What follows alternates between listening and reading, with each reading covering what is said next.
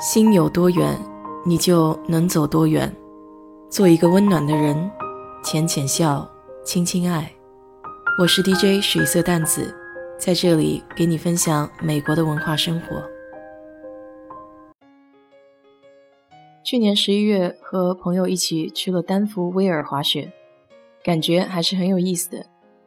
虽然回忆起来全身都有点痛，因为我不怎么会。大部分时间都在训练坡上，我的朋友基本上都还可以，至少都是绿带，有些时候还可以上蓝带。滑雪场雪道的等级从低到高是绿、蓝、红、黑，这是由坡度还有道路的宽窄决定的。这次活动主要是由一位朋友领头，他比较喜欢滑雪，而且用的是单板。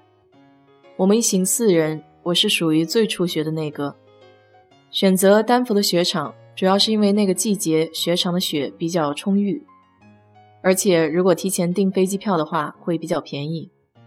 当时我们一个人大概是两百多的往返机票。我从 L B N B 上订了一个小木屋，三层的公寓，离我们的滑雪场大概是十分钟的车程，也有公交车，但是我们自己租了车，所以可以自由些。去有雪的地方一定要租四驱和有雪地胎的车，因为雪地开车，普通的汽车容易打滑，动力跟不上，会很危险。机票、住的地方还有车订好了之后，就可以看看雪场，然后订票。因为无论是当地的居民还是游客，只要想滑两天以上的雪，最划算的方式还是在上山之前就先上网买好雪票。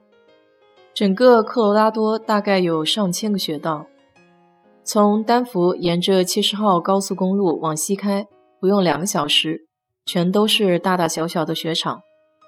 每个雪场都各有特色，有的适合滑雪高手，有的适合全家旅行。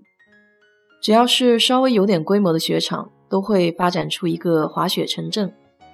小镇里不止可以滑雪，还有许多其他的冬季活动。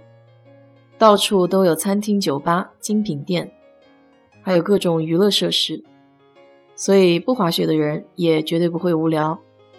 我们最后选择威尔，还是因为网上的小镇图片非常吸引人。晚上在温暖的灯光下，像是来到了欧洲的一个与世隔绝的仙境，温馨又安逸。我们是来到威尔之后才租的装备。小镇上有很多小店。现在回想起来，其实可以找一家离雪场近一点的店，因为滑雪靴一旦穿上，走起路来真的是相当的费劲。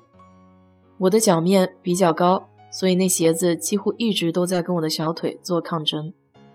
我租的是双板，还有高帮滑雪靴，大概是五十美金一天。第一天上山，被朋友拽上了绿带，坐着缆车上去的，所以没有回头路。这里我的建议就是，如果是初学者，先在训练道上练习练习，热热身，不要一上来就去绿带。当然，胆大不怕摔的朋友除外。我自己上去了以后就后悔了，因为朋友说威尔的绿带似乎要比其他场的难，几乎就是滑五米摔一次，靠着边摔边走一路下山，其中有一段道还比较窄。旁边就是个小悬崖，当时我那个心慌的不行，主要是因为我不会减速，腿部的力量不够，坡度大的时候内八字很快就歪了，所以我就只能尽量将重心向着不是悬崖的一边倒，这样的话要摔也是摔在雪堆里。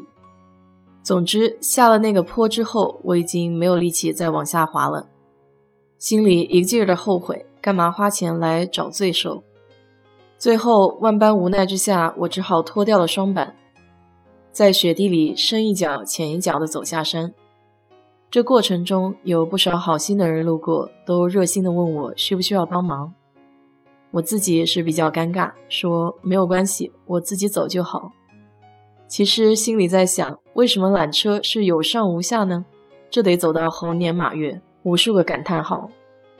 好在后来滑雪场的工作人员帮我叫了一辆滑雪摩托，将我以迅雷不及掩耳的速度给驮下山去了。第一天就是这样草草的结束。晚上去小镇逛了逛小店，还是蛮开心的。我想我可能还是适合这种安逸点的活动吧。第二天打死我也不去绿带了。问了一下工作人员，原来还有训练道，专门是给初学人员的，而且这种训练道还不需要买票。所以如果你是初学只想体验的话，请提前打电话问问雪场是不是有这种免费的训练道。这样还可以免去不少费用。我在训练道上慢慢又找回了自信，先在小坡度的训练道上练习了几个小时，然后训练道也有容易一点和难度大点的。感觉习惯了之后，我坐上缆车去了高一点的地方，结果发现穿着板下缆车也是门技术活。我由于没有站稳，直接摔了个狗爬姿势。好不容易站起来以后。可以开始往下滑了，坡度不一样，刹车的技术仍然不够熟练，所以又摔了。好在雪比较厚，也不是很疼。不过今天摔的时候就没有第一天心慌了，因为至少练习了不少次，掌握了技巧。有一位大叔在训练坡道上看到我之后给我说：“像我这样的初学者，最大的问题就是滑雪的时候盯着脚下看。”越看越容易摔。他给我说，滑雪是锻炼肌肉的记忆力，必须是自然而然的动作，越是刻意的话，越是滑不好。他说的非常有道理，因为我听了他的话之后，确实自我感觉要好了一些，可以控制双板，而不是被双板控制了。第三天，我们准备回城了，不碰巧遇到了七十号公路上有雪崩塌方。所以不能走原定的高速回丹佛。原本有六个小时的时间可以回丹佛，结果硬生生的堵在了高速上。为了能赶上飞机，我的朋友决定绕小路。这里的盘山小路路面全是积雪，右边是悬崖，所以开的时候大家都是一头冷汗，紧张的不行。好在天还算亮，我们前面的人负责看路。后面的人负责看两边，也算有惊无险地回到了大路上。不过最终我们还是没能赶上飞机。好在航空公司知道是由于雪崩，所以给免费改签了第二天早上的飞机。于是我们在丹佛就找了一家火锅店，好好的压了压惊。